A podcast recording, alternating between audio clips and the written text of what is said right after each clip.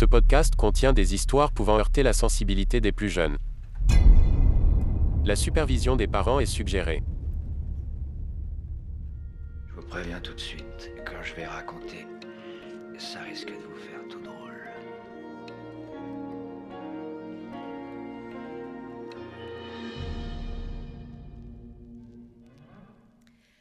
Bonjour, bonsoir, bienvenue dans la Crip Zone. Mettez-vous à l'aise pendant que nous vous racontons deux histoires criminelles françaises dans l'effroi et la drôle d'humeur. Toutes les deux semaines, vous pouvez nous retrouver ici, toi Claire Salut et moi Agathe, discuter de faits divers sordides sur un ton conversationnel. J'espère que vous êtes prêts, nous on est prêtes. Ça va? Ça va et toi? Ouais, ça va. Il Quoi fait de beau, neuf? les oiseaux chantent. Ouais. Toi, c'était ton anniversaire ce week-end? Ouais Mon anniversaire. Euh... Je suis ravie. bon, je suis un peu Ouais. parce que c'est un anniversaire confiné, mais... Ouais. mais je me suis fait plaisir. euh, je me suis offert un cadeau. Et... Nice. Et... Tu peux nous dire ce que c'est ou c'est privé? C'est des pulls. dont euh, un col roulé euh, que je porte en ce moment même et qui me fait ressembler à Andy Warhol. Et Pas du tout, en vrai. Laisse-moi dans ma... d'accord, d'accord. Tu vois, Ok, Andy, calmos. je suis une artiste, ok? Ouais. Voilà. Peut-être qu'il faudrait que j'ai un pinceau ou un truc de repro à côté, je sais pas. Ouais. Ou Marilyn Monroe. Voilà. Et toi? Et toi, comment ça va? Bah, moi, ça va. Euh, je suis en pleine euh, PMS, donc euh, Oh là là, moi aussi. les humeurs varient, mais ça va. Là, ça va parce que je parle avec toi et que tout va bien. Moi, la PMS, c'est genre une semaine avant mes règles. Et je, je- tout m'énerve. Vraiment, des trucs trop cons Ouais. qui me rendent folle. Oui, moi aussi. Mais surtout, c'est je pense à tout ce qui me rend triste Ah non. et je fais, je suis en boucle sur euh, les trucs euh, terribles. Voilà. Des trucs euh, plus ou moins graves, hein, mais. Ouais. Mm. Oui, mais bon, c'est le, le principe même de, du syndrome post-menstruel, c'est que... Ouais. Moi, j'ai un truc, c'est que il y a des fois, et c'est pas le plus violent, hein, mais euh, quand je suis en PMS, généralement, j'ai très envie d'écouter euh, mon frère euh, des Dix Commandements. Et je pleure abondamment, alors je ne sais pas pourquoi, j'ai jamais regardé cette série, c'est une comédie musicale, mais cette chanson me, me touche au plus profond de moi-même. Et là, je n'ai pas eu envie de l'écouter, c'est le- la preuve qu'on est dans un truc très critique là. Parce que j'ai même Attends, pas ça. C'est celle-là, là, puisque l'amour est une Non. Non, Ah, c'est. Attends, je crois pas. Je me souviens plus. C'est euh, un jour. Non, c'est pas celle-là. Euh... J'arrive pas à chanter. Euh... Mon frère. Non, attends. attends, je vais la mettre. Euh, Attends, je la mets. Et que Dieu... Ah, mais peut-être. Ah, je sais plus. C'est de n'être qu'un... Non, c'est pas ça. Non, ça c'est ma peine maximum. Et pour l'autre s'enfuir. Ah non, je connais même pas les paroles. Quand le ciel s'éteint. C'est notre amour qui, n'aura jamais de lendemain, mon frère. mon frère, Oh, c'est si beau Tous les séparent Ils sont dans deux peuples C'est c'est le Roméo et Juliette de la fratrie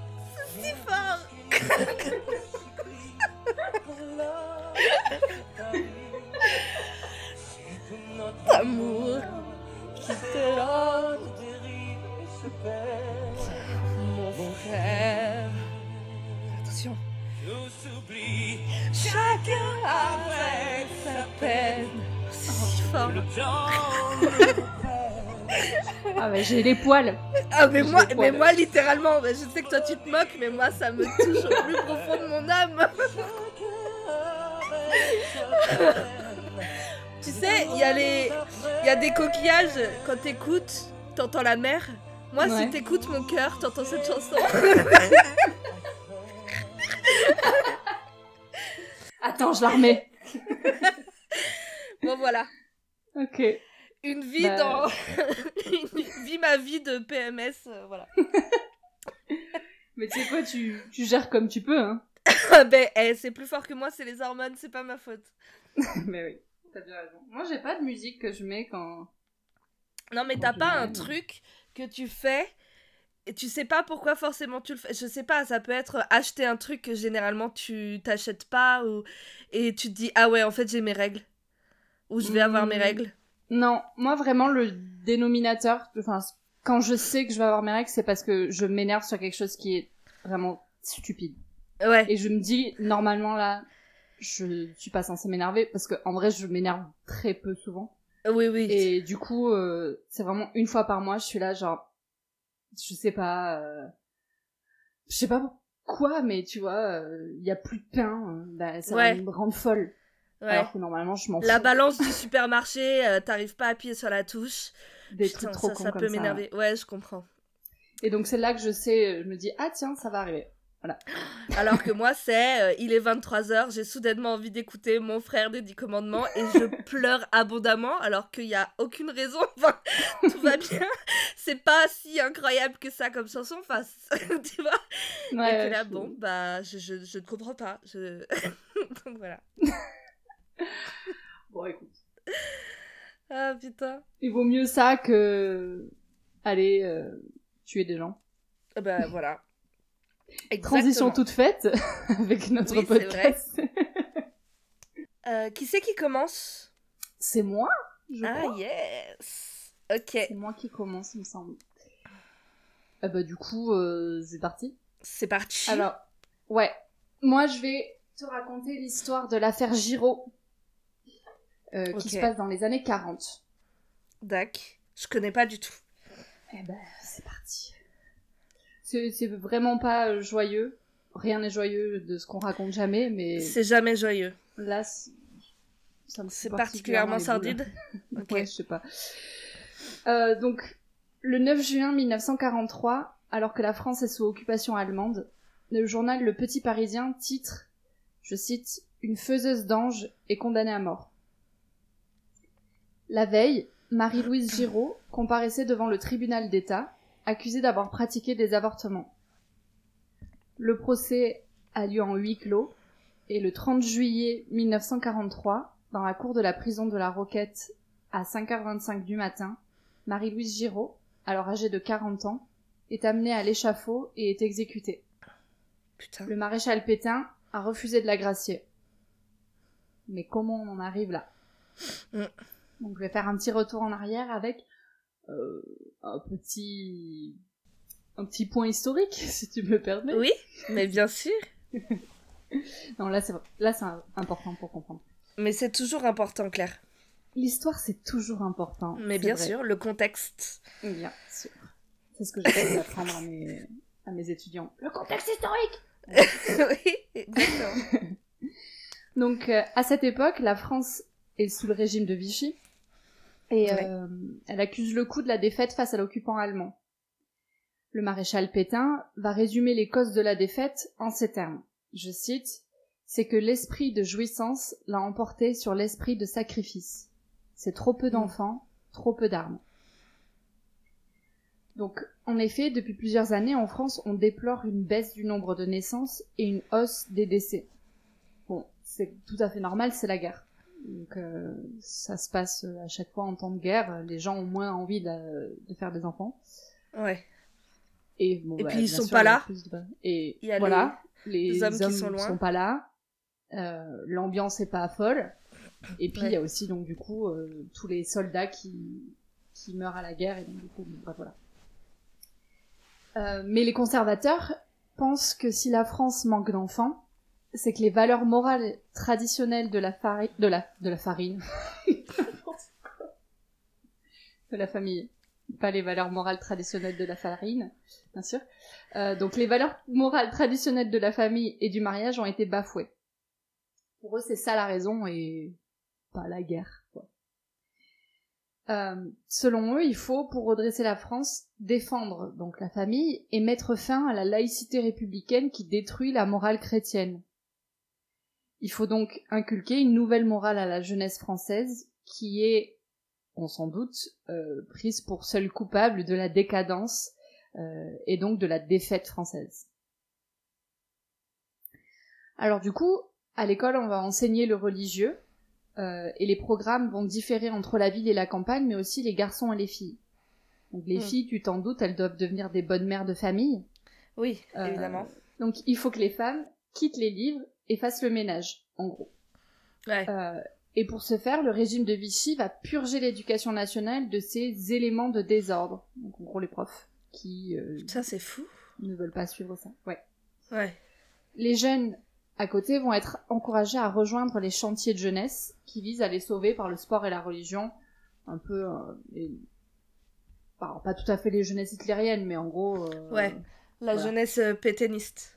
Voilà. Ouais. Le 2 avril 1941, une loi interdit le divorce dans les trois premières années de mariage. Et en, même temps, le nombre de condamnations pour avortement va presque quadrupler entre 1940 et 1943. Et les lois vont se faire de plus en plus répressives. La première loi, elle avait été passée en 1920 quand le gouvernement voulait encourager la natalité après la Première Guerre mondiale. Là aussi, bien sûr, parce qu'il y avait eu euh, une baisse de la natalité et une hausse des décès à cause de la guerre. Les avorteurs encouraient à l'époque 1 à 5 ans de prison et les avortés jusqu'à 2 ans de prison. Mais pas plus, quoi. Ok. En 1939, on durcit la répression. Pour l'avorteur, on passe à 10 ans de prison. Et même une femme qui se croit enceinte et qui essaierait d'avorter, même si elle n'est pas en fait enceinte, elle est Mm. punissable par la loi. Ça, c'est terrible. Ouais. Donc, les avorteurs vont être appelés les assassins de la patrie et l'avortement un crime contre l'État. Donc, Oh, vraiment, l'avortement devient une affaire d'État. Mm. Ouais. En 1942, donc trois ans après ce nouveau durcissement des lois, les Mm. avorteurs encourent la peine de mort. Donc, c'est comme ça qu'on en arrive au cas de Marie-Louise Giraud. Ok. Donc, on passe quand même de 10 ans de prison à... euh, tu te fais couper la tête, quoi. C'est C'est c'est extrême. extrême. Mm. Mais c'est le passage de l'avortement comme étant un crime en gros euh, D'État. individuel et personnel à un crime d'État. Ouais. Donc à mesure que la guerre avance, les populations des villes vont s'exiler à la campagne. Et Marie-Louise Giraud, elle fait partie de ces personnes. À la base, elle vit à Cherbourg, euh, mais elle va partir avec ses deux enfants dans son village natal de Barneville, où elle va vivre avec ses parents. Son mari, à ce moment-là, il est parti à la guerre. Euh, donc, voilà, elle se retrouve avec ses deux enfants. Marie-Louise, elle avait quitté l'école à 12 ans. Elle était ensuite devenue servante pendant la Première Guerre mondiale, puis serveuse dans un café, mais elle gagnait pas assez d'argent, euh, donc quand elle était encore célibataire.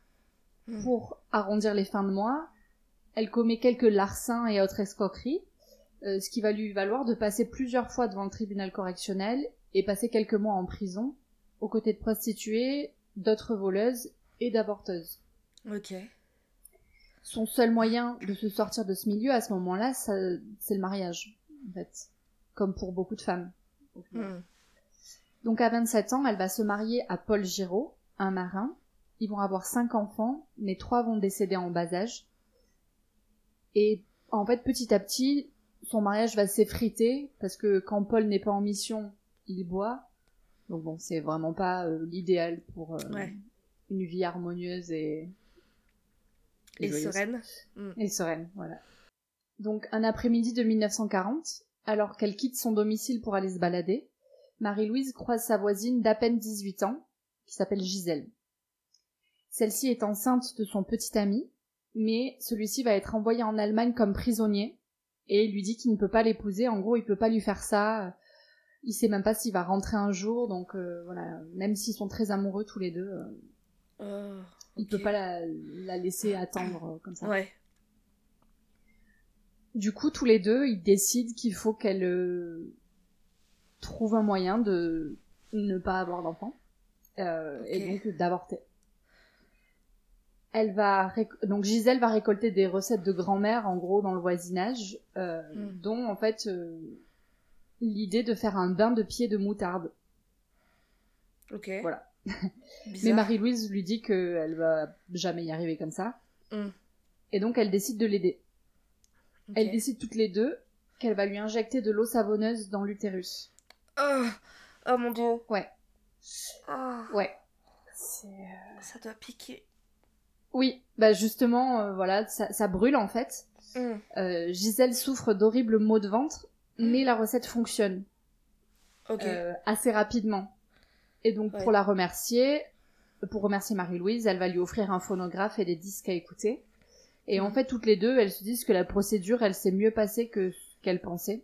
Elles pensaient Ouais. que ce serait bien pire que ça. Donc euh, elles sont assez satisfaites. Ok.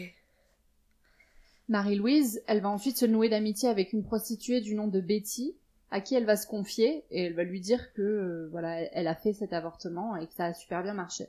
Mm. Donc petit à petit, par bouche à oreille, Marie-Louise va rejoindre le cercle secret des faiseuses d'anges ou tricoteuses comme on les appelait à l'époque. Betty, par ses contacts, elle va lui envoyer des femmes souhaitant avorter euh, et elle va répéter la procédure de l'injection d'eau savonneuse. Mm. Euh, donc, en général, ça marche aussi. Le problème, c'est que euh, petit à petit, il y a de plus en plus de gens qui sont au courant de ces actions. Parce que non seulement Ouais. il y a les femmes qui viennent pour se faire avorter, mais il y a aussi parfois les maris ou les Ouais. amants, euh, ou juste l'entourage très proche de ces femmes-là. Mm. Donc, voilà, c'est risqué. Ouais. En parallèle, le mari de, de Marie-Louise est déclaré invalide et revient à la maison, et donc il reste à la maison euh, avec elle, et donc ils redéménagent ensemble à, à Cherbourg. Mm. Marie-Louise, entre-temps, elle s'est trouvée un amant. Euh, son mari le sait, mais il s'en fiche. Enfin, pas qu'il s'en fiche, mais bon, euh, Il accepte. il proteste pas, quoi. Voilà. Ok. Et en fait, tout le monde est au courant de cette situation. euh, les deux amants ne s'en cachent pas. Et ça, ça va offrir une, une sale réputation à Marie-Louise dans la ville. Une réputation de femme légère et vulgaire. euh, Ce qui ne va pas jouer en sa faveur lors de son procès. Ouais. Euh, donc, après, euh, quand on y réfléchit, je pense que toutes les femmes qui étaient euh, accusées d'avortement, euh, on leur refilé aussi une réputation, euh, Il trouvait forcément quelque chose. bien sûr. Bon. Il y a toujours sûr. quelque chose. Euh, donc, bien que plusieurs procédures se déroulent bien, comme je l'ai dit, Mm. il y en a qui ne se passent pas vraiment comme prévu, forcément, parce que c'est. Oui, c'est oui. dangereux. hein. Bah ouais. Certaines femmes ont des réactions très violentes à l'injection. Euh, elles vont agoniser pendant plusieurs jours, tant et si bien qu'elles doivent faire venir un vrai docteur. Ah merde. Donc il y a l'exemple par exemple de Louise M, une de- des clientes de Marie-Louise Giraud, qui va Mm. faire une hémorragie interne et après deux semaines de souffrance, elle va décéder à l'hôpital de Cherbourg. Oh putain. Et donc la dangerosité de l'intervention n'aidant pas, elle n'avait pas voulu donner la vraie raison de son mal au docteur pour ne pas prendre le risque d'être arrêtée. Mm. Donc forcément le docteur l'avait mal diagnostiqué euh, et elle en a payé de sa Mal vie. soigné. Ouais. Voilà. Donc, son mari, qui était au courant qu'elle avait essayé de se faire avorter, il va essayer de retrouver la tricoteuse coupable. Mais la belle-sœur de Louise, qui elle sait exactement qui c'est, euh, va garder le nom de Marie-Louise secret. Ok. Marie-Louise, elle, elle va apprendre la mort de Louise M, mais elle pense que c'est sûrement dû à autre chose, que ses injections passent, tou- se- passent toujours très bien d'habitude, donc il n'y a pas de Mm. raison que ce soit mal passé avec elle. Donc elle continue à aider les femmes qui viennent la voir. Elle va ainsi agir auprès de femmes ayant couché avec des Allemands, par exemple. Ouais. Euh, et donc, à partir de ce moment-là, en gros, elle va recevoir des femmes envoyées par une cartomancienne de la ville, à qui Marie-Louise avait avoué être une faiseuse d'anges. Et je trouve ça assez intéressant parce qu'en fait, euh, à l'époque, les cartomanciennes, elles sont particulièrement appréciées des femmes parce Ouais. que euh, elles, elles leur permettent de se confier beaucoup plus facilement qu'à un curé. Ah oui. Tu vois, c'est compliqué de dire à ton curé, écoutez, je suis enceinte, mais euh, Oui. je ne le veux pas. Ouais, bien sûr. Ah, Je mais sais- oui. Ouais. Donc Marie-Louise, elle va déménager plusieurs fois, toujours à Cherbourg, hein, mais bon, voilà, elle- change de maison plusieurs fois. Et dans une de ses dernières demeures, elle va même proposer aux prostituées de la ville de, faire ven- de venir faire leur travail sous son toit, pour qu'elles puissent être à l'abri et en sécurité. Ok. Voilà, plutôt que faire ça dans des endroits insalubres, dans la rue, Ouais. etc. Voilà. Donc, elle se fait de l'argent hein, grâce à cet arrangement, Bien sûr. mais euh, bon, c'est quand même, euh, c'est quand même bien, quoi. Oui, oui. Voilà. Elle, Euh. veut, elle veut protéger les femmes, quoi. Voilà, exactement. Euh, mais ça non plus, ça n'aide pas sa réputation, hein, parce que bon, du coup, il y a Évidemment. des prostituées qui viennent et qui vont euh, dans sa maison. Ouais. Pendant ce temps, son mari proteste, mais en gros, il fait rien. Enfin, il agit pas euh, concrètement. Ok. Il lui gueule dessus, mais Ouais, bon, voilà. Petit à petit, Marie-Louise commence à recevoir des femmes qui n'ont même pas été recommandées par une autre femme en particulier, mais par la rumeur. Ce qui va commencer à poser problème. Parce qu'avant Ah ça, oui. c'était, tu vois, des femmes qui Mm. amenaient euh, une autre femme. Et là, en fait, c'est plus le cas. C'est, j'ai entendu dire que ce qui Elle commence à être plus- connue. Voilà, ce qui devient de plus Ouais. en plus dangereux. Ouais. Au total, Marie-Louise, elle, elle aurait pas pratiqué 27 avortements. En Mhm. tout. Donc, elle, elle se croit hors de soupçon parce Sur- qu'elle... Pardon. Oui. Sur quelle euh, période? Euh, je crois Tu que sais c'est un peu moins de 3 ans. Ok. 2-3 ans, Ok. quelque chose comme ça. D'accord. Parce qu'elle commence euh, en 40, j'ai dit Je me Mhm. souviens plus. Ouais, elle commence en 40 et ensuite elle meurt en 43. Donc, Ok, euh, d'accord. voilà. Ouais. Euh, Pardon, donc, Merci. T'inquiète. Donc elle, elle se croit hors de soupçon parce qu'elle pense que la police a mieux à faire. Et en même temps, c'est logique. Enfin, on est en temps de guerre. euh, Ouais. Il y a peut-être autre chose de plus pressant. Ouais. Mais en fait, elle se rend pas compte que euh, l'avortement c'est vraiment devenu un crime d'État. Donc euh, au final, euh, Ouais. ça. Elle s'en rend pas compte? Elle, elle est pas au courant? Non. Et Ok. je vais y revenir après euh, pendant son procès. En fait, elle, euh, elle comprend pas ce qui lui arrive. Mais D'accord. voilà, elle s'en rend pas compte. Ouais. Euh, et puis en plus, tu vois, il y a, y a la rumeur que les Alliés sont en train de, de gagner du terrain et tout, donc elle se dit bon bah c'est bon, euh, Ouais, ouais. ça va aller quoi. Ouais. Mais c'est une erreur parce que le gouvernement de Vichy euh, a instauré un climat de délation et la Ouais. dénonciation en fait ça devient presque un sport national à ce moment-là. Mm. Euh, donc euh, bon, la dénonciation euh, des juifs, mais euh, de toute autre euh, chose qui, Délit, ouais. voilà, de tout autre délit, euh, toute autre personne, voilà.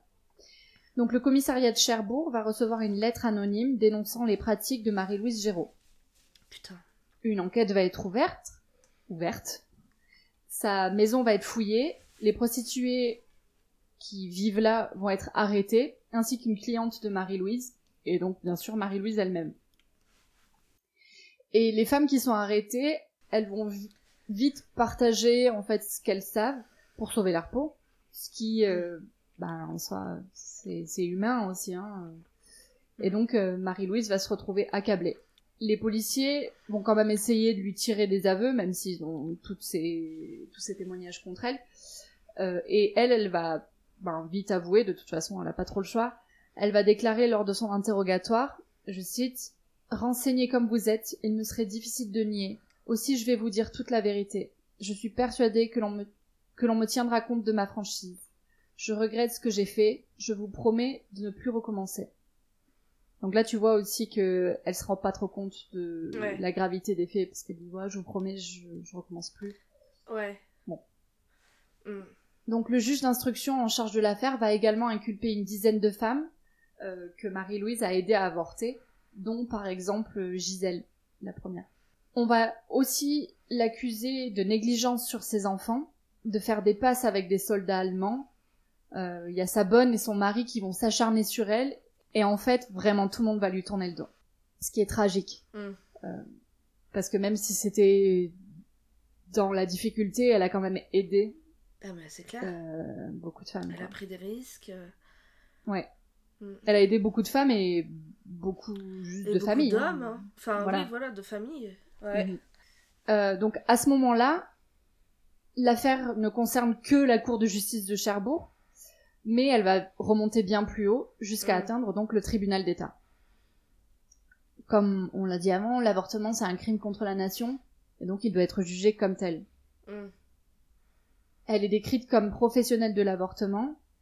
Euh, Et d'ailleurs, en fait, au sein du tribunal d'État, euh, des affaires similaires ont déjà été traitées. Donc en octobre 1942, une infirmière d'Arcachon avait été condamnée à 20 ans de travaux forcés, alors qu'en décembre, une sage-femme avait été condamnée aux travaux forcés à perpétuité. Ok. Donc en gros, Marie-Louise Giraud, elle, pr- elle prendra pas moins que ça, déjà. Ouais. Mais elle, elle pense, et son avocat aussi, pense que elle va prendre euh, travaux forcés à perpétuité, et puis Mm. voilà quoi. Ce qui est déjà euh, énorme. Ce qui est déjà énorme. Mm. Ouais, c'est déjà énorme, mais bon. Oui, bien sûr. Mm, ouais. Comparé Donc à elle la va être juge- sentence qu'elle a- qu'elle aura. Ouais, voilà. Mm. Elle va être jugée à Paris.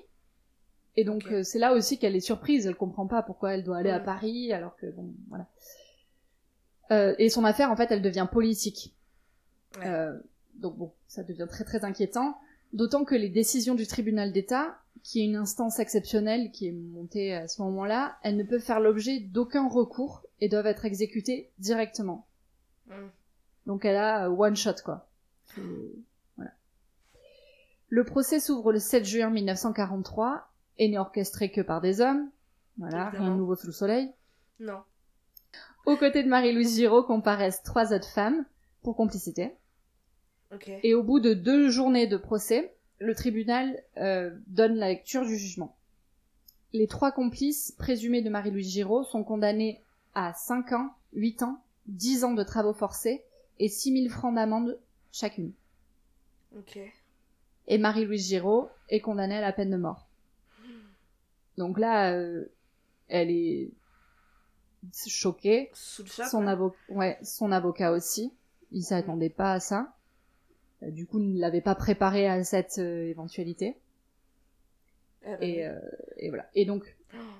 comme je disais au tout début, elle est exécutée. Voilà. On lui coupe la tête. C'est sur le jugement, c'est écrit. Voilà. Ouais. Mais de toute façon, on, on a utilisé la guillotine euh, très longtemps. Ouais. Bah, Ouais, mais je trouve bout, en fait. Je suis débile. c'est- ultra barbare. C'est. euh, Jusque dans les années. Quand est-ce qu'on a aboli? Dans les années 70 80 Je crois. Je crois, ouais. Et on a gardé la guillotine jusqu'au bout, ce que je trouve dingue. Enfin, Mm, mm. bon, déjà, la Ouais. peine de mort, je trouve ça fou, mais. Ouais, ouais. Enfin, bref. C'est clair. Euh, bah, du coup, elle, ça va être une des seules femmes à être condamnée à mort au XXe siècle. Ouais. Et voilà. Donc, à la libération, la loi permettant de condamner à mort les avorteuses est abolie. Hmm. On en revient à la loi de 39 qui prévoyait de 1 à 5 ans de prison pour les avorteurs. Ok. Bon, bon. C'est toujours pas terrible, mais Euh, c'est bien mieux que la mort. Ah, c'est clair. Mm. Euh, le 5 avril 1971, le Nouvel Observateur publie le manifeste des 343 salopes, dans Mm. lequel 343 femmes déclarent avoir avorté. Aucune poursuite n'est engagée contre ces femmes malgré le fait que l'avortement soit toujours pénalisé. Et Mm. en fait, c'est une vingtaine d'années après euh, Marie-Louise Giraud, donc c'est Ouais. incroyable quoi. Ouais. C'est- très récent, en fait. Enfin, 20 ans. Ouais. euh, Oui, c'est rien du tout. Mm. Et euh, bon, bien sûr, c'est pas du tout le même euh, cadre. Dans un cadre, on est pendant la guerre, sous l'occupation, et voilà, mais Non, non, c'est clair. je trouve ça Mm. incroyable. Un peu plus d'un an après euh, donc ce manifeste des 343 salopes, l'avocate Gisèle Halimi, décédée plus tôt cette année, fait acquitter une fille de 17 ans qui avait avorté après un viol lors du très médiatisé procès de Bobigny. Mm.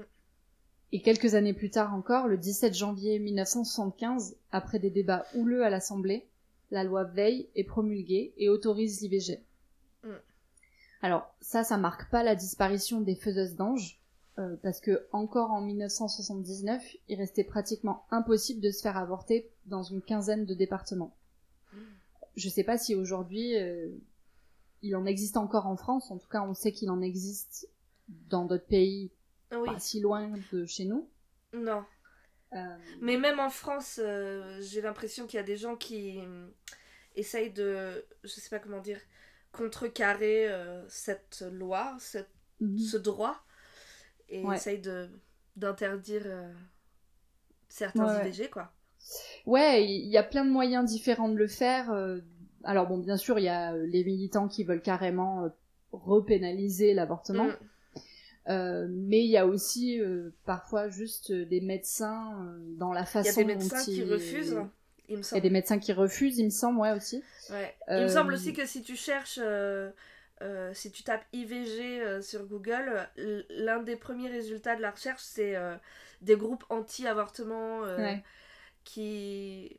qui Enfin, c'est une ligne téléphonique et tu, tu penses appeler pour avoir des informations et puis en fait ils te ils essayent de te convaincre de pas le faire. Enfin, c'est C'est horrible. c'est incroyable horrible. aujourd'hui.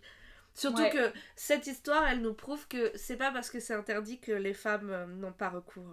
Non, mais bien sûr. C'est juste que du coup, c'est beaucoup plus encadré et les femmes ne risquent pas leur vie en le faisant. Mais Mm, mm. le- Ouais, le, phénomène ne disparaît pas avec. Enfin bref. Ouais, ouais, c'est clair. Et alors, sous Hollande, il y a une loi qui est passée euh, Ouais. qui vise à empêcher justement euh, la, la désinformation. L'entrave. euh, Ah ouais. Voilà. Euh, je sais pas trop comment ça s'applique. Je sais pas trop. Je sais vois, pas. Mais ça- je pense que c'est quelque chose de compliqué à appliquer. Mais ouais, c'est Mm. clair. Ça a pas résolu le problème euh, et c'est toujours le même truc que ben le personnel est politique et le politique Ouais. est personnel quoi. Ouais, et euh, ça me fait penser à, à la citation de, de Beauvoir, euh, que j'ai pas, mais euh, qui dit N'oubliez pas que à la moindre crise politique ou économique, euh, les droits des femmes seront remis en question et genre il faut rester vigilante. Et Ouais. en fait, on, on s'en rend compte encore aujourd'hui en 2020, à la moindre. euh, dès qu'il y a un gros débat, souvent on va euh, s'attaquer aux droits des femmes ou Ouais. aux personnes issues, enfin membres de la communauté LGBT. Enfin, Ouais, bien sûr. Ouais, tout je à trouve fait. que je sais pas de quand date cette citation, je suis nulle, désolée, mais cette citation, elle est encore tellement d'actualité aujourd'hui, c'est ça fait froid dans le dos quoi. Mais parce qu'elle est vraie en fait. Enfin, oui. Elle était Et très... il y a pas si longtemps, il y avait des gens qui qui assument vouloir euh, annuler le droit à l'IVG, euh, Ouais. que s'ils arrivent au pouvoir, ils le supprimeront. Enfin, Ouais, bien sûr. donc c'est jamais acquis quoi. Non. Donc, euh, faut rester vigilant. Mm. Et euh, Comme le disait Simone. Exactement.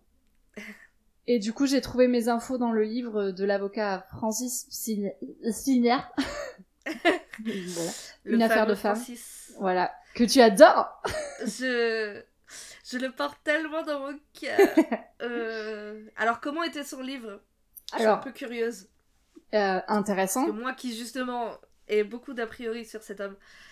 Alors, son livre est intéressant, intéressant, pardon, mais euh, ça se voit que c'est un homme qui l'a écrit, hein, parce que Ouais. bon, euh, il romance un petit peu. Enfin, il y a des passages en fait que j'ai trouvé un petit peu abusés, euh, du style euh, quand il raconte euh, l'avortement, euh, le premier avortement, en- donc de Gisèle et Marie-Louise qui l'aide. euh, en fait, la description, des fois, je l'ai trouvé un petit peu sexuelle, tu vois, Genre, elle- Ah. elle a les jambes écartées Mm. sur la table D'accord. tu vois et donc j'ai trouvé ça un petit peu problématique dans ce sens-là Ok. Euh, voilà et puis romancer des trucs euh, de Marie-Louise avec son amant euh, bon machin D'accord. mais euh, bon ça m'a permis d'avoir des faits un peu Oui. euh, voilà et il y a un film qui a été réalisé donc euh, je crois que c'est de Claude Chabrol Ok. une affaire de femme avec Isabelle Huppert euh, dans le Ah, rôle de. Marie-Louise Giraud aussi Trop bien. C'est un film des années, je sais plus, 80 je crois. Ok. Tu Voilà. vu? Non, je l'ai pas vu, j'ai pas réussi à le trouver, mais j'aurais Ah, bien aimé le voir. Ouais. Merde. Voilà. Ouais. Et j'ai vu par contre hier qu'il y avait euh, une BD sur le manifeste des 343 salopes qui est Ok. sortie récemment, je pense. Voilà. J'ai pas, je me souviens pas du nom, mais je sais qu'elle existe. Ok. Voilà. Trop bien. C'était l'histoire de. Marie-Louise Giraud. Bah c'était très intéressant. Mm. Bravo. Mais surtout qu'il doit y avoir plusieurs, enfin beaucoup de cas en fait de femmes comme ça qu'on connaît pas. Ah ouais, c'est sûr. Et euh, on sait pourquoi euh, Marie-Louise Giraud est devenue euh, le symbole, enfin le martyr presque de, ce- de cette lutte. Je sais pas du tout. Franchement, euh, je pense que ça a dû être un, un cocktail de de circonstances, tu vois. Mm. Peut-être que sa personnalité aussi, le fait que bah elle était aussi en gros euh, tenancière d'un d'un Une bordel, maison close, ouais. voilà. euh, bah peut-être que ça y a Ouais, ouais, joué. bien euh, sûr. tu vois, ils se sont dit ah mais elle vraiment, elle les accumule. Ouais. Voilà, Mm. plus que une infirmière ou une sage-femme, donc l'infirmière d'Arcachon et tout. Tu vois, Ouais. Qui était Qui a- qui, qui sont médecins, enfin qui sont membres de ouais. de la médecine, enfin je sais pas comment on dit, mais ouais. Disons qu'elles étaient peut-être moins sulfureuses ou considérées comme sulfureuses qu'elle et donc du oui, coup elle oui, en gros elle était perdue quoi. Ouais, elle était- putain, ce qui est terrible. Voilà. c'est terrible, ouais. les sorcières modernes un peu hein. Ah mais complètement, ouais. C'est c'est complètement ça. ouais. Complètement ça. Mais d'ailleurs, euh, les femmes euh, qui ont été punies comme étant des sorcières, euh, souvent étaient des faiseuses d'anges ou euh, c'était des Mhm. femmes qui aidaient les femmes, qui avaient des remèdes de sorcières, entre gros guillemets. Enfin, Ouais. c'est exactement la même chose, quoi. ouais est-ce que tu peux faire une transition Bravo. merci Bah, c'est euh, un peu dur. Toi, ça se passe pendant la Deuxième Guerre mondiale. Moi, ça se passe juste après. Voilà. Et tu as dit les valeurs morales et traditionnelles de la farine. Sache que mon histoire concerne les valeurs morales et traditionnelles de la farine. c'est incroyable travail farine patrie Voilà, c'est ça. c'est ça. Euh, Super. moi, l'histoire que je vais raconter, elle se passe en plein été 1951, dans le Mhm. petit village de Pont-Saint-Esprit, dans le Gard. Euh, c'est un village qui va connaître une terrible tragédie qui coûtera la vie à cinq personnes. C'est l'histoire Mhm. du pain maudit de Pont-Saint-Esprit. ok Est-ce que tu connais? Alors j'ai écouté un, un épisode de Nuit Blanche là-dessus pendant le premier confinement et j'ai trouvé Ouais. ça génial donc j'ai vraiment hâte que tu me racontes ça Très bien. Euh, alors, donc après la Deuxième Guerre mondiale, euh, la France est affamée et la principale ressource redevient le pain. Mhm. Voulant assurer la sécurité alimentaire, les responsables politiques importent une aide alimentaire de l'étranger et signent un contrat social avec la population, le contrat de subsistance. Ce contrat implique que l'État fixe les prix, les quotas et prend toutes les décisions pour garantir une sécurité alimentaire et impose à la filière d'approvisionnement et de production de céréales de fournir les régions les plus défavorisées, comme celle du Gard, afin que les boulangeries puissent fournir du pain à la population. ok La qualité de la farine de la région du Gard est très médiocre parce que l'agriculture euh, gardoise privilégie la vigne au blé et les farines pas toujours de très bonne qualité sont importées de Marseille, de Corbeil ou de la Vienne. Ok. Mais en même temps, c'est normal, on préfère toujours le vin au pain. Enfin, moi, Exactement. personnellement. Non, non, mais en vrai, t'as raison, mais en vrai, je pense que c'est pour des raisons économiques. Mhm. Je pense que le Gard, euh, euh, l'économie du Gard, enfin, je sais pas, je, je suis pas économiste, mais Ah bon euh, leur économie, enfin, non. Comment sais-tu surprenant que cela puisse être, euh, non. Euh, je pense que voilà leur économie elle était basée sur la vigne et du Ouais. coup ils pouvaient pas se permettre et si en plus l'État leur promet de leur fournir du pain c'était Ouais. disons la- qu'ils ils pouvaient se faire de l'argent avec le vin, ce qu'ils ne pouvaient pas se faire avec le pain. exactement Ouais, ok. je pense ouais Ok. Euh, potentiellement je dis n'importe quoi hein. Merci Milton Euh, Friedman. euh, le 12 août 1951 plusieurs spiripontins et spiripontaines Excellent. vont chez le médecin et se plaignent de douleurs gastriques et de malaise. Le médecin il s'affole pas trop, pour lui c'est une intoxication alimentaire, il leur prescrit des purges et des tisanes Mm. et il se dit que ça va passer. Mais la situation s'aggrave le 16 août quand 100 personnes vont manifester les mêmes symptômes. Pont-Saint-Esprit c'est un petit village de 4000 habitants et il n'y a que 3 médecins pour Oh tous ces habitants. Donc c'est euh, c'est l'angoisse. Et puis c'est quand même très étrange euh, que 100 personnes manifestent les mêmes symptômes au même moment. Ouais. Et le médecin de garde, il est un peu submergé. À moins qu'ils aient euh, participé à une sardine, une sardinade, une sardinière, je sais pas. Tous ensemble. Oui, une grosse sardinade de 100 personnes. Une grosse sardinade. Ah ok. C'était Dommage. pas le cas. Ouais. Et puis en plus, il y a des nouveaux symptômes. Donc euh, ils ont mal au ventre, euh, ils ont des douleurs gastriques et des malaises, etc. Ok, mais en plus ils vont avoir, par exemple, l'insomnie. Mais genre une insomnie de ouf malade. Il y a le Mm. cas par exemple d'un homme qui n'a pas dormi pendant 21 nuits. Mais comment c'est possible? C'est impossible. C'est, c'est- Physiquement, normalement, c'est pas possible. Moi, je dors pas une nuit. Déjà, j'ai l'impression que je vais décéder. Oui, bon, alors toi, t'es un cas particulier. Oui, je suis narcoleptique. Dis-le peut-être. à- Voilà. Euh, Ouais. Non, non, mais c'est vrai. euh, moi, euh, moi je, je suis sujette à- aux insomnies Mm. et c'est très dur. Euh, et lui, malgré les médicaments, les somnifères et tout ça, il ne peut pas fermer l'œil, mais ni la nuit ni le jour en fait. Oui. Il va y avoir aussi d'autres symptômes comme des tremblements, des sueurs malodorantes, des nausées, des vertiges. Le cœur des patients bat anormalement, à moins de 50 pulsations par minute, et leur tension artérielle est très basse, Oh là là. forcément. Ouais. Certains patients sont hospitalisés à Nîmes et à Montpellier pour des complications euh, vasomusculaires.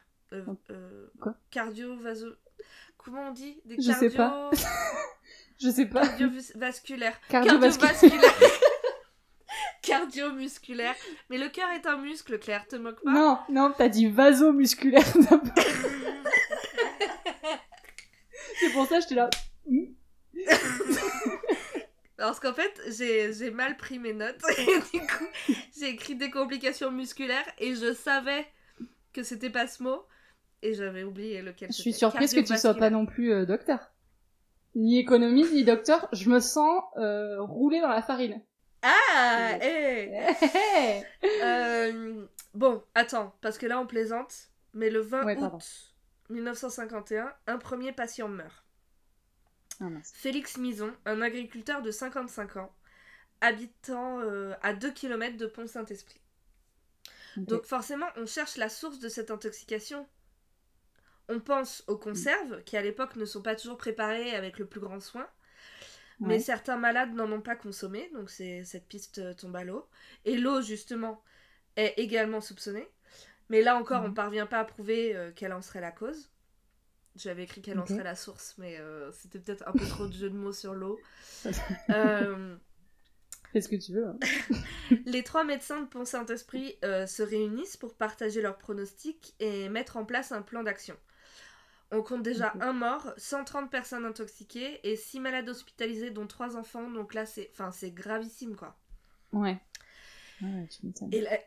Pardon. la nuit du 24 au 25 août, qui sera plus tard surnommée la nuit de l'apocalypse, donne Mhm. à voir des dizaines de personnes en chemise de nuit ou à moitié nues, dans la rue, en pleine nuit, qui ne parviennent pas à dormir, qui parlent tout seuls, qui hallucinent et qui délirent. Ils hurlent et gesticulent dans le vide. Une sorte de nuit des morts vivants à Pont-Saint-Esprit. Oh là là. Donc Mais personnellement, moi là, je, peux- je pète un plomb. mais c'est ce que j'ai écrit. Personnellement, là, moi, premier temps, je pleure. Choubaille les gars. T'as dit quoi? Choubaille. Genre je me casse quoi. Choubaille Je- D'accord. Euh, ouais, bah, Choubaille moi je pleure, je, je vais me cacher, je pleure. Oui. Deuxième temps, je récupère une batte de baseball et j'essaye de dégommer tout le monde qui, qui s'approcherait de près ou de loin de moi. Et troisième temps, je t'appelle, je te donne rendez-vous dans notre cachette secrète en cas d'apocalypse de zombies. Ah ouais, pas de problème. Écoute, euh, je j'y vais. Enfin, t'es t'es au courant déjà, on, est déjà ouais, prêts. je, je- On est prête euh, comme le comme le bread, ça se dit pas du tout. Non, Voilà. pas du tout, je sais pas ce qui te. Je sais pas.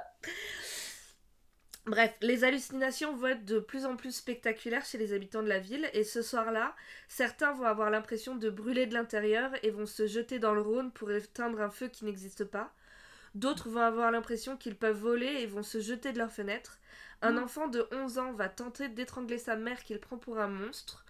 Une femme Oh va non. se prendre pour une libellule et se défenestrer. Une petite fille est persuadée d'avoir des cheveux dans la gorge et se débat pour respirer. Un homme pense être poursuivi par des démons. Des gens voient leur, voient leur corps s'ouvrir en deux et des serpents en sortir. Des hallucinations terrifiantes. Il y en a qui voient du sang couler des murs et du plafond. D'autres ont Oh. l'impression que leur mur, le mur de leur chambre euh, sont en train de se rapprocher et vont les écraser. Bref, c'est c'est terrifiant. Horrible. Euh, donc il y en a, il y a des gens qui meurent euh, en essayant d'échapper à des choses qu'ils qu'ils voient et qui n'existent pas. Et au total, 300 personnes sont victimes d'hallucinations. Et 5 sont morts de ces hallucinations. Et 50 vont être internés dans un hôpital psychiatrique. Oh là là, mais quelle horreur. C'est Mmh. effrayant. Donc panique à Ah, bord, qu'est-ce qui se passe? Les médecins trouvent pas d'explication. Les victimes sont de plus en plus nombreuses et de plus en plus incontrôlables. C'est la panique. Mm. Donc une enquête est ouverte et un médecin qui était en vacances au moment des faits va émettre une première hypothèse. Il fait le rapprochement entre les symptômes des victimes et une maladie du Moyen Âge qui avait pratiquement disparu, qui s'appelle l'ergotisme, et qui était due à un empoisonnement euh, par l'ergot de seigle, un champignon parasite du seigle, et qui, quand elle est consommée, quand il est consommé, pardon, euh, va provoquer crise de démence, convulsions, hallucinations, sensations atroces de brûler ou de geler. La maladie est d'ailleurs surnommée le mal des ardents ou le feu de. Saint-Antoine. Il va également provoquer une atrophie des muscles, une gangrène des pieds ou des mains. Bref, c'est une maladie terrible qui a à peu près disparu avec l'amélioration de l'hygiène alimentaire, mais bon, Ouais, voilà. mais c'est possible que ce soit. Ça revient, Ça, surtout euh, Ouais. après la guerre, euh, voilà, le, Mm, le, le pays est affaibli, tout ça. Ouais. Donc c'est des symptômes qui sont très similaires à ceux des Ok. spiripontins et spiripontaines. L'enquête va ensuite déterminer que toutes les victimes ont acheté leur pain chez Roch Briand, le boulanger de la Grand Rue. Ils vont donc poursuivre l'enquête pour déterminer si le pain a été confectionné à partir d'une farine contaminée par l'ergot de seigle. Le commissaire Sigaud de la police judiciaire de Montpellier est chargé de l'enquête et va donc se pencher sur la boulangerie qui semble être à l'origine du mal de Pont-Saint-Esprit. Sauf que, dans le cadre du contrat de subsistance, à l'époque, les boulangers ne choisissent pas leur meunier. Ouais. Ils recevaient de la farine d'un meunier qui leur était attitré par l'État sans connaître sa provenance exacte. Mm. Donc le commissaire Sigaud, il va réussir à retrouver le minotier qui a confectionné cette farine, Monsieur Maillet, et il va l'interroger sans relâche pendant des heures. L'interrogatoire est musclé, et Maillet, pour, euh, pour que ça s'arrête, en fait, pour abréger ses souffrances, il va finir Ouais. par avouer ce qu'on lui reproche, même si c'est faux. Mais Oh bon, là le pauvre. Ouais. Mais du coup, euh, pour l'État, pour les médias, pour tout le monde, l'affaire, elle est rentrée dans l'ordre. Le mystère est Mm. résolu. On sait ce qui a provoqué tout ça. On a le coupable. Ciao, bye. Ouais. Tchou, bye. Choubaï Euh, Sauf qu'un mois plus tard, l'expertise innocente Monsieur Maillet. Il n'y avait pas du tout d'ergot de seigle dans sa farine. Ok. Alors, j'ai pas noté, mais il y a aussi une histoire. euh, la police n'était pas très organisée et les euh, prélèvements d'échantillons ont été mal faits, mal étiquetés, Mm. tout ça. Donc, ça a été très compliqué de déterminer s'il y avait de l'ergot ou pas. Euh, D'accord. Bon, donc ça, je l'ai pas noté, mais j'aurais peut-être dû. Euh, donc bon, en tout cas, il n'y a pas d'ergot de seigle. Donc on va évoquer d'autres hypothèses. Donc comme je l'ai dit, on va soupçonner l'eau, pas de résultat Mm. les conserves, pas de résultat. Puis on va euh, euh, évoquer le panogen. C'est un fongicide au mercure utilisé pour la conservation des, des grains ayant servi à faire la farine. Mais la piste sera abandonnée faute de preuves. On va également soupçonner un blanchiment frauduleux des farines. Parce Ouais. qu'en fait, euh, le pain noir, c'était un pain qu'on consommait beaucoup pendant la guerre. Et après la guerre, les, les Français veulent manger du pain blanc. Et du coup, Ouais. on, on trouve souvent des histoires de blanchiment frauduleux de la farine avec des produits pas nets. Donc ça pourrait être ça, mais on n'arrive pas à, à le prouver. Donc ça tombe à l'eau aussi. Ouais. Puis on va évoquer une potentielle malédiction divine, évidemment. Oui, bien sûr. Mais donc aucune de ces hypothèses ne peut être prouvée, et donc finalement l'enquête sera close en 54, faute de preuves. Ok. Et pendant 60 ans, on va pas reparler de l'affaire. Et en 2010, un journaliste américain, Hank Albarelli, va reparler de la nuit de Mhm. l'apocalypse de Pont-Saint-Esprit. À ce moment-là, il enquête sur la mort dans les années 50 d'un biochimiste de la CIA, Frank Olson. Oh putain. Frank Olson était un spécialiste des drogues dures et a mené de nombreuses expériences pour étudier leurs effets. Et comme par hasard, Frank s'est rendu en France quelques mois avant la tragédie de Pont-Saint-Esprit. Et peu de temps après son retour de France, Frank va faire une énorme dépression et à un moment il va dire à sa femme J'ai fait une terrible erreur. Oh là là. Malheureusement, on saura pas de quelle erreur il parle parce qu'il se suicide en 53. Merde. Il faut savoir que l'ergot de seigle contient des alcaloïdes, dont un en particulier, l'acide lysergique, dont le LSD est un dérivé. Les effets de l'ergot de seigle et les effets du LSD sont très similaires. Mhm. Après la Seconde Guerre mondiale, la CIA va s'intéresser à la manipulation mentale et va chercher à créer un sérum pouvant faire de la manipulation mentale. Parce qu'en fait, on est dans une guerre euh, froide euh, et euh, à cette époque, la Chine, la Russie euh, proclament partout qu'ils ont trouvé un truc pour faire euh, de la manipulation mentale. Et du coup, la CIA, elle cherche aussi à avoir Oui, ce, la course, ce genre d'armes, ouais. Ouais. Pour faire la guerre sans faire la guerre, quoi. Enfin, Mhm, mhm. Et donc la CIA, euh, c'est connu, euh, fait des expériences pour trouver un sérum de vérité, des, Ouais. des trucs pour euh, manipuler, bon bref. Et donc ils utilisent notamment le LSD. Et qui est chargé de tester les effets du LSD et d'en tirer des conclusions? Franck. Tu l'as deviné, Frank Olson. Ah, Voilà. putain. Mais la CIA, euh, est-ce qu'elle serait capable de tester des drogues sur des villes entières? Ça, ça semble un peu fou, tu vois. Ce serait abusé. C'est bon. c'est énorme, quoi. Enfin. Et ben en fait, il existe des documents euh, déclassifiés qui montrent qu'en 1950, les États-Unis ont fait des tests du même genre à San Francisco. La CIA aurait aspergé la ville d'une bactérie pour tester ses effets. Ce qui a eu pour conséquence une douzaine de personnes hospitalisées, dont une qui serait décédée. On Wow. parle aussi du métro new-yorkais qui aurait été infecté euh, par des ampoules. Les ampoules Ouais. étaient pleines en fait d'une substance, je ne sais pas laquelle, et euh, qui ont euh, en fait euh, infecté tous les gens du métro. Enfin, il y a plein d'histoires comme ça. Une autre au Canada, enfin, il y en a plein. C'est ouf qu'ils aient choisi, par exemple, San Francisco parce que c'est une très grande ville quand même. Ouais, mais je pense que c'est pour tester l'étendue de... Je ne sais pas.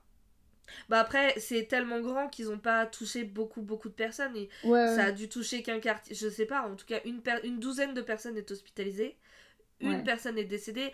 À l'échelle de toute une ville, c'est Oui, bien sûr.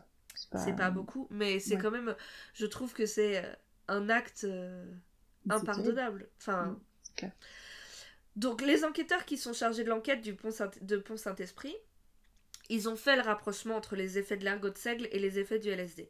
Et ils vont donc contacter le créateur du LSD, Albert Hoffman, pour qu'il se rende sur place et confirmer si ce sont des effets de l'ergot de seigle ou du. LSD. Et pour lui, c'est clairement les effets du LSD. Ok. Sauf que quelques jours plus tard, Albert Hoffman, il revient sur ses propos et dit qu'il s'est trompé. euh, non, non, c'était pas du tout Ah. euh, le LSD. Non, non. Euh, hein, quoi euh, La CIA m'a recadré, mais pas du tout. Ah, mais de quoi vous Ding parlez dong C'est ça. Ding dong, c'est la CIA Donc, donc bon, il se rétracte, voilà. Ouais. Et en fait, il faut savoir que la CIA, pendant des décennies, a mené des expériences horribles sur des êtres humains contre leur gré. Euh, sauf que les expériences ne vont mener à rien et que peu à peu les victimes vont sortir de leur silence. Euh, et cette situation, elle va obliger Bill Clinton en 95 à faire une déclaration dans laquelle Mhm. il s'excuse au nom des États-Unis auprès de toutes les victimes de ces programmes secrets Ah, merci, oui. et à déclassifier des documents de la CIA qui jusqu'à présent étaient classés secret défense. Ok. Hank Albarelli va Mhm. donc mettre le nez dans ces documents, toujours dans le cadre de son enquête sur Frank Olson. Et il va trouver un document déclassifié sur lequel sont inscrits à la fois le nom de Frank Olson et celui de Pont Saint-Esprit. Dans ce document, il y a deux paragraphes qui parlent des événements tragiques qui ont frappé le village en 51, Ouais. et tous les paragraphes suivants sont censurés par d'épais traits noirs, empêchant quiconque de les lire, comme c'est souvent Oh, le cas dans des documents déclassifiés. Mm. Tu sais, quand il y a quand même des infos qu'on veut pas que les gens connaissent, Ouais. on, on barre tout, on cache tout et on met sous le tapis. Oh, putain. Donc, la conclusion, c'est en fait, on saura jamais si c'était vraiment l'ergot de seigle, Ouais. si c'était les Américains qui menaient des expériences à l'échelle d'un village entier, si Frank a juste entendu parler de la tragédie de Pont-Saint-Esprit et comme il étudiait les effets du LSD, il a Mm. Il juste a été, étudié ce que ça pouvait donner puisque LSD et ergot de seigle sont très proches. Ouais. Le mystère euh, reste euh, toujours entier. Ouais. Euh, Mais si c'était Et- ça, pourquoi il y aurait eu tous ces paragraphes euh, barré Ouais, mais vois. le fait que ce soit barré, ça permet aussi de fantasmer sur. euh, Ouais, bien sûr. Peut-être que les paragraphes suivants vont parler d'une expérience OLSD qui a eu lieu ailleurs Mm. et où il y a un rapprochement. Enfin, en fait, on sait Ouais. pas. Et justement, le fait que ce soit censuré, ça laisse la porte euh, ouverte à toutes les hypothèses les plus farfelues. Incroyable. Mais en vrai, enfin, compte tenu que la CIA a déjà fait des expériences inhumaines sur des êtres humains Ouais. ou euh, des expériences à l'échelle de villes entières, et comme à l'époque, toute la France est considérée comme communiste pour les Ouais. États-Unis, est-ce que ce serait pas un peu euh, possible Bah, si, Ouais, un bien peu, sûr. sauf ouais, que c'est aussi un peu notre esprit euh, nourri aux films d'espions et hollywoodiens Mm. qui a envie de croire à ce genre de. Enfin. Ouais, mais en même pas. temps, hein, tu vois, c'est vrai que la CIA, elle a fait des trucs ouf dont on a même pas conscience. On le sait Ah oui, même non, pas. c'est clair. Mais Moi, la ça, CIA folle, et le. KGB et les sûr. services secrets Bien sûr, ouais. euh, chinois et peut-être même français, qui sait. Ouais. Mais oui, oui, bien sûr. Donc c'est en fait c'est possible. C'est tout à fait possible. Mais on ne saura pas. Ah là là. Au nom du corps, du pont et du Saint-Esprit. Amen. Voilà, c'était l'histoire de. J'aurais dû appeler ça la nuit euh, de l'Apocalypse. La de nuit de l'apocalypse. Mais c'est le pain maudit de Pont Saint-Esprit. Alors, j'ai plein de sources. Ouais. J'ai écouté les... Je... Je n'ai à peu près écouté que des podcasts, évidemment. le podcast de Nuit Blanche, les deux épisodes d'une histoire particulière sur France Inter, sur France Culture, pardon, Mhm. Affaires sensibles sur France Inter, le Wikipédia. Et comme tu le sais, en ce deuxième confinement, je n'arrive qu'à regarder des vidéos de Squeezie. Je ne sais pas pourquoi. Ouais. Ça sort de nulle part. Je regarde toutes ses anciennes vidéos. et il a fait une vidéo sur cette histoire Génial. dont je me suis euh, forcément beaucoup inspirée. Donc big up à Squeezie. Et, euh, et voilà. Trop Shout out bien. à Squeezie. Trop intéressant. C'est intéressant, hein Mais grave. Et c'est fou. De toute façon, tous les trucs de genre, tu sais, halluciner comme ça, les hallucinations. Mais moi, ce qui me, ce qui me fascine le plus, c'est quand c'est à l'échelle d'un village entier. quand- Ouais. Parce qu'une personne qui hallucine, c'est, je trouve ça intéressant, mais euh, j'ai, je- ça me fait pas le même effet que quand euh, une, une centaine de personnes hallucinent en Un même groupe, temps. Enfin, ouais, c'est clair. Tu te dis, Ouais. mais c'est incroyable. Ouais. Bah alors, ouais, en plus, je suis très euh, curieuse de, de des drogues hallucinogènes. Ouais, Euh, J'ai trop peur pour en prendre, ouais. mais, euh, mais ça m'intrigue énormément.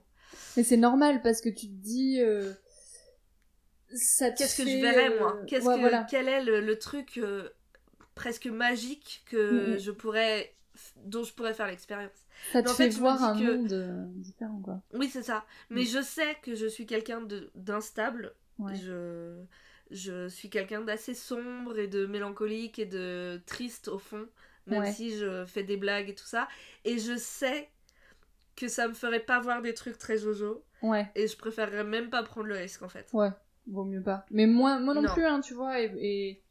et- Ouais, j'ai vraiment pas envie de prendre le risque. Je pense que ça doit se voir aussi euh, au niveau de l'entourage, tu vois. Enfin, Ah ouais, ouais, moi j'ai des C'est- amis qui ont pris ce genre de drogue mm, et qui m'ont dit que euh, ils savent pertinemment que l'expérience a été merveilleuse parce qu'ils Ouais. étaient entourés des bonnes personnes.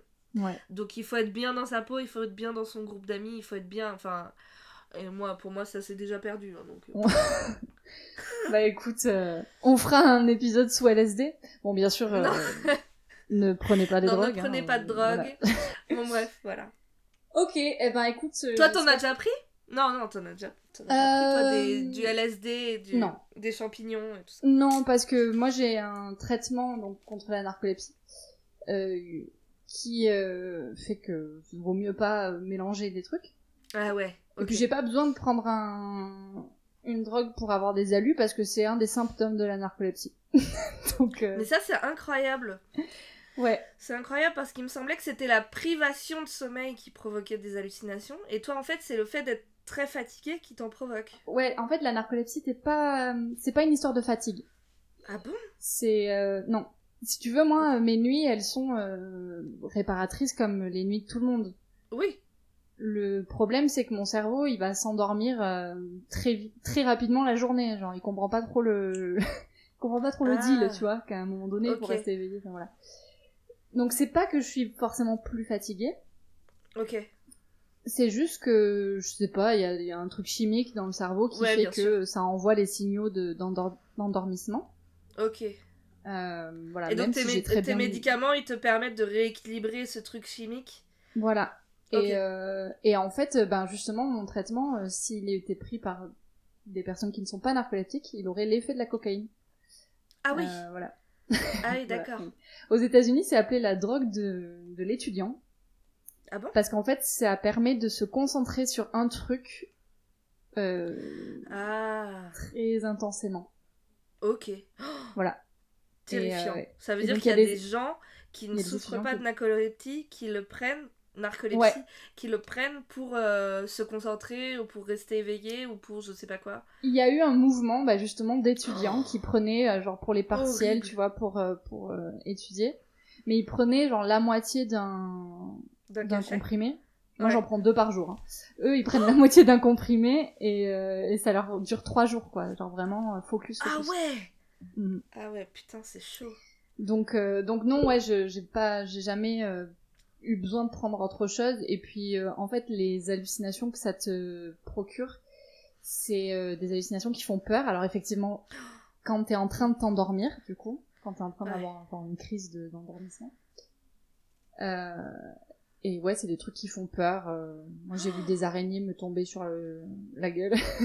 j'ai très très peur des araignées. Bon, même si. Enfin, moi, j'ai pas peur des araignées. Si j'imagine plusieurs araignées qui me tombent sur le visage, je pense quand même que ça me fait peur. Le alors toi, en ouais. plus, ça, c'est ta phobie. Donc ça devait être euh, quadruplé. Mais. Ouais, euh, ouais, ouais, ça fait trop peur. Et la pire que j'ai eue, c'était au concert d'Alanis Morissette. Et euh, en fait, ouais. Et il y a eu un moment un peu de calme dans le, dans le concert. Et donc j'ai commencé à m'endormir parce que j'étais fatiguée. Et, euh, et devant moi, il y avait deux personnes qui étaient de dos, mais leur tête était tournée vers moi, donc ils avaient la tête à l'envers là, comme euh, l'exorciste. comme l'exorciste. Ouais. Et, euh, Mon et ils avaient une J'ai En envie fait- de pleurer, ça me fait peur. ils avaient la tête d'un clown, mais genre comme si le maquillage avait été enlevé, tu vois, genre ils avaient plus de maquillage, mais toujours la forme. ok. Et, euh, et j'étais là genre, oula, ça, c'est pas normal. Mais alors, c'est une hallucination qui a duré longtemps ou c'était euh, un flash? Non, c'était plus un flash quand même. Parce que, en fait, Ça devait ça, être horrible. ça aussi été un flash parce que, genre, je me suis dit, genre, bon, ça c'est complètement pété et j'ai fermé les yeux et. et- Ça t'a pas fait voilà. peur? T'as pas genre sursauté, pleuré euh, Alors, j'ai pas sursauté, mais j'ai eu peur, genre, ça m'a surprise, quoi. Ouais. Et après, euh, je savais que c'était ça. Je savais à quoi c'était dû. Que tu savais. Ouais. Donc euh, voilà, c'est pas des grosses alus où tu perds complètement le contrôle en fait. C'est- Oui, c'est pas comme euh, les, les pauvres spiripontins Ouais, bien sûr. qui ouais, imaginent Qui leur des- corps des- s'ouvrir en deux. Des corps des s'ouvrir serpents en deux, sortir, putain, enfin-. Mm. Donc ouais, non, c'est pas pareil, mais euh, mais ça fait bizarre, hein. Tu dis wow. Ah, j'imagine, ouais. Oh, putain. Donc bon, je suis Ouais, allée m'asseoir et je me suis endormie sur les marches. C'est vrai? Ouais. Désolée Alanis. Sorry. Fallait pas faire une pause euh, dans son concert. putain. Ouais, mais merde, quoi. Qui fait des chansons calmes à un moment donné? Personne. non, mais bon, voilà. Le concert était très bien, hein, euh, néanmoins. Ah non, mais j'en doute pas que c'était contre ta volonté. hein. C'est le principe même de cette maladie, malheureusement. Mm. Ouais, C'est une Voilà. maladie? C'est considéré comme une maladie? Ouais, ouais. Ouais. Ok. Ouais. Eh ben, Et ouais. Et euh... Est-ce que on enchaîne sur les recommandations? Est-ce que je te dis merci pour ton histoire déjà? Je sais pas. je Merci. sais pas. Elle était super. Mais bah de rien, écoute. J'espère que ça t'a appris des trucs, même si t'as Mais j'avais écouté le Nuit Blanche. En fait, j'avais oublié toute la partie sur la CIA, Mm. donc euh, une grosse partie quand même. ouais, ouais, mais l'épisode de Nuit Blanche, il est très très long, donc Mm. euh, c'est normal que t'aies oublié des trucs. Ouais. Euh, mais ouais, cette histoire est folle. Cette Mm, histoire mm, est folle et... et moi les histoires euh, de d'espions et de services secrets, ça me fascine. Ouais, c'est trop intéressant, franchement, c'est incroyable. Bon bref, Mm. voilà. Ok. Donc oui, on peut faire euh, les recos. Est-ce que t'en as toi? Ouais, j'en ai une. Ok. J'ai commencé pas encore fini, mais j'ai commencé à regarder euh, Euphoria, la série HBO. On en avait parlé toutes les deux. Trop bien. Et euh, en parlant de drogue. Euh, Ah oui, c'est clair. et c'est super bien, c'est trop bien. Là, il y a le, le, il y a un épisode de la saison 2. Alors, en fait, j'ai pas compris. Je sais pas si c'est une saison 2 ou si c'est juste un épisode, Ouais. mais qui vient de sortir, qui est sorti hier ou avant-hier. Ah Mm. ouais? Que je vais regarder tout à l'heure, je pense. Il me reste un épisode de la saison 1 à regarder. Euh, j'ai Ok. pas encore terminé. Elle est bien, C'est hein. vraiment très très bien. Pour ceux qui connaissent pas, donc euh, ça suit la vie d'une jeune adolescente euh, américaine qui est accro à la drogue et euh, et la vie en fait de de ses amis ou des jeunes autour d'elle. C'est très très bien fait, c'est super beau, c'est trop beau, trop trop bien beau, filmé. C'est sombre, euh, c'est. c'est très sombre, ouais. Mm. Mais- ouais, c'est bien mais filmé. Vraiment magnifique, quoi. Et bon, bah, bien sûr, Zendaya est géniale. Ouais. Mais tout Et- le casting, moi, je le trouve très Tout le bien. casting est très bien, ouais. Euh, Je, je, ouais, j'ai beaucoup, beaucoup aimé cette série. Je suis très curieuse de. Parce qu'en fait, c'est. euh, C'est adapté d'une série euh, israélienne. Ok. Donc, je suis assez curieuse de voir comment c'est traité en Israël. Mais mais j'ai trouvé cette série vraiment géniale. Alors, je, moi, je, je l'ai binge-watché et je pense Mhm. que c'était pas forcément euh, euh, la meilleure chose à faire parce que ça m'a un peu euh, déprimée. Je sais pas Ouais. comment tu l'as regardé, si t'as mis du temps à la voir ou si t'as tout vu d'un coup. Non, non, on... Je pense que ça fait deux semaines qu'on la regarde Ouais. et tout. On se regarde genre Ouais, moi, deux je l'ai vu en épisodes un par week-end. soir, tu vois. Ouais, ouais. Ah non, c'est badant, donc euh, franchement... euh, Ouais, ouais, c'est. C'est très dur, c'est sombre, euh, mais c'est j'ai- adoré et Zendaya est une queen. euh, Ah ouais. Franchement, trop bien. Hâte que tu vois le dernier épisode. J'ai trop peur. Mais alors, par contre, euh, moi, je passe mon temps à me dire, genre, mais moi, j'ai pas du tout eu la même adolescence, les gars. Ah non, mais moi non plus, c'est incroyable. Mais, mais Moi, même quand tu regardes Sex Education ou. euh, Ah ouais. À chaque fois, tu te dis, mais qui sont ces jeunes? Mais quelle vie ont-ils? Euh, Quels Mais sont oui, leurs réseaux? Est-ce que des gens les. non, mais c'est clair. Moi, j'étais pas du tout comme ça, putain. Voilà. ah non, mais moi non plus. Et je ne suis toujours pas, hein. Et je le suis toujours pas, non. J'ai passé la trentaine, je suis pas comme ça, hein. C'est clair. Enfin, la Non, preuve, j'ai dit que j'ai jamais pris de drogue. mais euh, ouais, ouais. Ouais. Ok. Ouais. Toi, du coup? Alors, moi, j'ai j'ai- j'en ai deux. Ok. Euh, j'ai commencé une série qui s'appelle Lovecraft Country. Mhm. Euh, j'ai bientôt fini. Euh, j'ai. Alors. Donc, c'est une série qui. En fait, c'est l'univers de Lovecraft, mais transposé dans les... à- aux États-Unis pendant la ségrégation. Ouais. On suit euh, un personnage, Atticus Freeman, qui part à la recherche de son père qui a disparu. Et puis ensuite, ça. Donc, c'est une série horrifique. Euh, Il y a des épisodes très bien. Là, je trouve que ça se commence un peu à s'essouffler. Je suis à la fin de la série, de la saison. Et je trouve que ça part un peu dans tous les sens. D'accord. J'étais très enthousiaste au début avec les trois premiers épisodes, j'ai adoré. Là, je commence un peu à. Mais c'est très intéressant quand même dans la forme et tout ça. Ouais. Euh, donc euh, je le recommande quand même parce que c'est. Je trouve ça très intéressant parce que ça parle de des monstres de Lovecraft, ça parle de l'univers fantastique de Lovecraft et puis ça parle des monstres qui sont les putains de, de connards de racistes et de la vie infernale qu'ils ont fait mener aux, aux- aux personnes racisées euh, Ouais. aux États-Unis à cette époque. Et donc c'est très intéressant, je trouve, euh, ce De faire parallèle. ce parallèle, ouais. Ouais. Et, euh, et moi j'aime les séries horrifiques, donc euh, voilà, mais euh, tout ne fait pas peur. Ouais. Mais voilà, je trouve que dans la forme c'est très intéressant et je suis un peu curieuse de voir la fin, même si voilà, j'ai quelques réserves. D'accord. Moi, je regarderai. Et deuxième, ouais, je te le conseille quand même. De- deuxième recommandation, j'ai regardé un court métrage de Julien Pestel qui s'appelle Derrière la porte. J'adore Julien Pestel. Donc, Ouais, tu, tu connais sans doute Crustel, le ouais. duo qu'il fait Oui. avec sa, sa femme Marion Ouais. Creusevaux. Euh, donc elle, elle joue dedans, lui il l'a écrit, réalisé et il joue dedans aussi. Euh, donc on les connaît, ils font plutôt des choses humoristiques. Ce court métrage, je l'ai pas du tout. C'est plutôt dramatique et c'est assez bien. Euh, j'ai pas trop envie d'en- j'ai pas envie d'en dire trop. D'accord. Euh, c'est assez dur, donc voilà, c'est l'histoire d'un groupe d'amis qui se retrouvent pour un week-end euh, à la campagne. Et voilà, il se passe des trucs derrière la porte. Euh, voilà, je vais pas en dire trop, mais je trouve qu'il est assez euh, important et très juste. Voilà. On pourra en parler si, si tu le vois. Il Ouais. est sur YouTube, il est disponible sur la chaîne de Julien Pestel. Donc voilà. Eh ben, je regarderai. Vraiment, je... ce type, euh, il me fait trop rire. Tête Ouais, me ouais. fait rire. Bon, là, ça va pas te faire rire. Ça va pas me faire rire, mais bon. Et tu sais, en Il général, les gens qui sont très drôles, je trouve qu'ils sont très Ouais. et Mais là, ça parle d'un sujet de société. Ok. Et, euh, et avec euh, vraiment beaucoup de justesse et de Mm. d'humilité, je trouve. Donc c'était très. euh, J'ai trouvé ça très intéressant. Ok. Tu me diras ce que t'en as pensé. Ça marche. Voilà. Eh ben, très bien. Eh ben, merci. Du coup. Merci à toi. Eh ben, on va pouvoir se dire au revoir. Ouais. On va se dire adieu. bah, joyeux anniversaire encore, Claire. Ouais, merci. Euh, Où est-ce qu'on peut nous retrouver?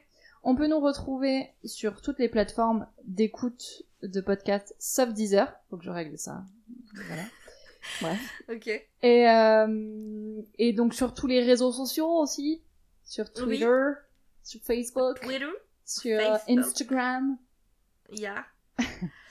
Et je crois que c'est tout. La. Ouais. Enfin, ouais. En vrai, Twitter, je sais pas pourquoi on l'a. Bah si, on tweet Bah Oui, on Facebook, tweet. c'est pareil, tu vois. Ouais. Insta, ça marche un peu. Ouais, Insta, ouais, ouais. c'est pas mal. Ouais. Mais euh, non, mais voilà, bon bref. Et Un jour le peut-être. jour où on sera super connu. Si un jour on est euh, super connu, je ne sais On pas. va l'être, bien sûr, d'une façon ou d'une autre. Très bien. Et, Eh ben- voilà, donc abonnez-vous. Oui, abonnez-vous, parlez-en autour de vous, lâchez des, des, des pouces bleus, des commentaires, des étoiles, des tout ce que vous voulez, des trucs positifs. Si vous Ouais. êtes euh, si vous êtes pas content avec ce qu'on fait, passez votre chemin, arrêtez d'écouter. Voilà. Euh, tout va bien, il y a de la place pour tout le monde. Euh, et nous, nous n'avons pas bu. Il se reconnaîtra. Il se reconnaîtra. Et voilà. Gros bisous Bisous. À dans deux semaines. Ouais, à dans deux semaines, salut Tchou bye. Chou, bye